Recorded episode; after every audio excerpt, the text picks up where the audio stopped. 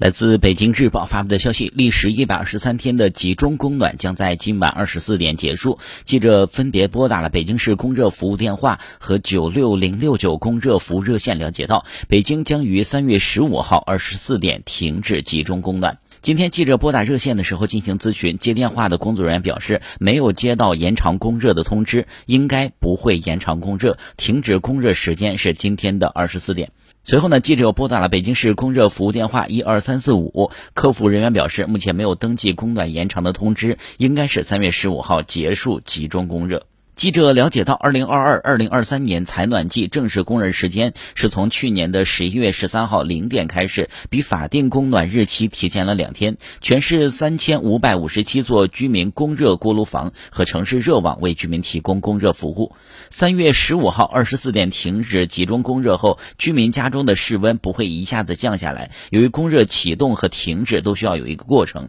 市民家中的暖气会逐渐降温，因此并不会立刻感觉到明显的不适。应供热停止后，为了便于暖气的保养，有部分居民家中的暖气片、暖气管内仍然有存水。居民不要把暖气片和暖气管中的水自行放掉，因为这是经过防腐处理的软化水，能够有效的隔绝空气对暖气片和管道的腐蚀。此外呢，居民在停暖后也不要擅自的。拆改散热设施，以防出现跑水事故。其实供暖结束后，暖气管内往往会存一些杂质和铁锈，供热单位常会利用停止供暖的间歇期，给暖气管道中加水清洗。一旦居民忘记关暖气的排气阀门，那么则可能在暖气管道进行加压冲洗的时候，家中出现漏水问题。停热后呢，由于水温降低，个别散热器可能会出现跑冒滴漏现象，居民要注意观察，发现问题及时同供热责任单位取。的联系，便于及时维修。